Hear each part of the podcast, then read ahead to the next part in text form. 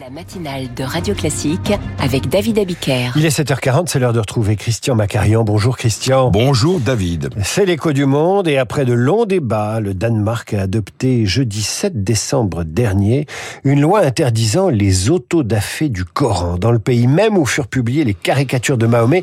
Comment expliquer une telle mesure? Les courants d'extrême droite européens viennent de trouver un nouveau sujet de ralliement.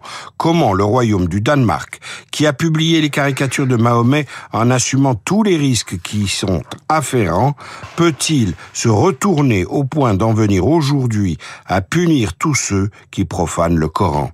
On se souvient qu'en 2006, le quotidien Posten avait publié plusieurs caricatures du prophète de l'islam, ce qui avait entraîné une vague de violence anti-danoise dans l'ensemble du monde musulman. Alors qu'est-ce qui a brusquement changé au Danemark? En réalité, le gouvernement danois a comptabilisé 483 autodafés du Coran et drapeaux brûlés en public entre le 21 juillet et le 24 octobre 2023.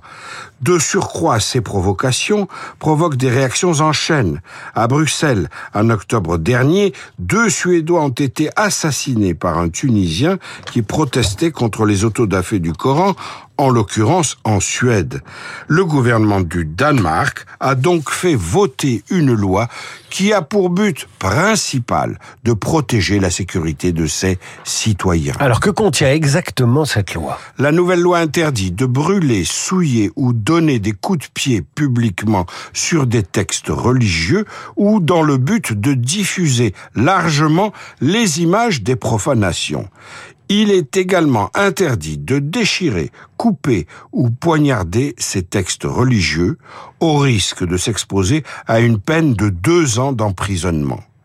Cette loi intervient alors que le pays avait abrogé il y a six ans le délit de blasphème, une disposition vieille de 334 ans qui sanctionnait les insultes publiques envers les religions. Alors les libertés publiques au Danemark sont-elles en régression?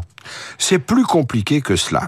Si le fait d'abroger le délit de blasphème s'inscrit irréfutablement dans l'esprit des libertés publiques, punir la profanation publique d'un texte est d'une autre nature car la dégradation politisée du sacré consiste moins à user de l'esprit critique, vertu qui est également sacrée pour une démocratie, qu'à heurter sciemment une communauté, ce qui alimente d'une part l'extrémisme, d'autre part le terrorisme. En clair, euh, brûler un Coran, c'est pas une caricature. Il faut faire le distinguo entre les deux. Le Danemark est-il le seul pays à interdire ces fameux autodafés Non. Huit pays européens le font également avec des degrés de sévérité divers. L'Allemagne, l'Autriche, la Belgique, l'Estonie, la Finlande, l'Italie, la Pologne et la Roumanie.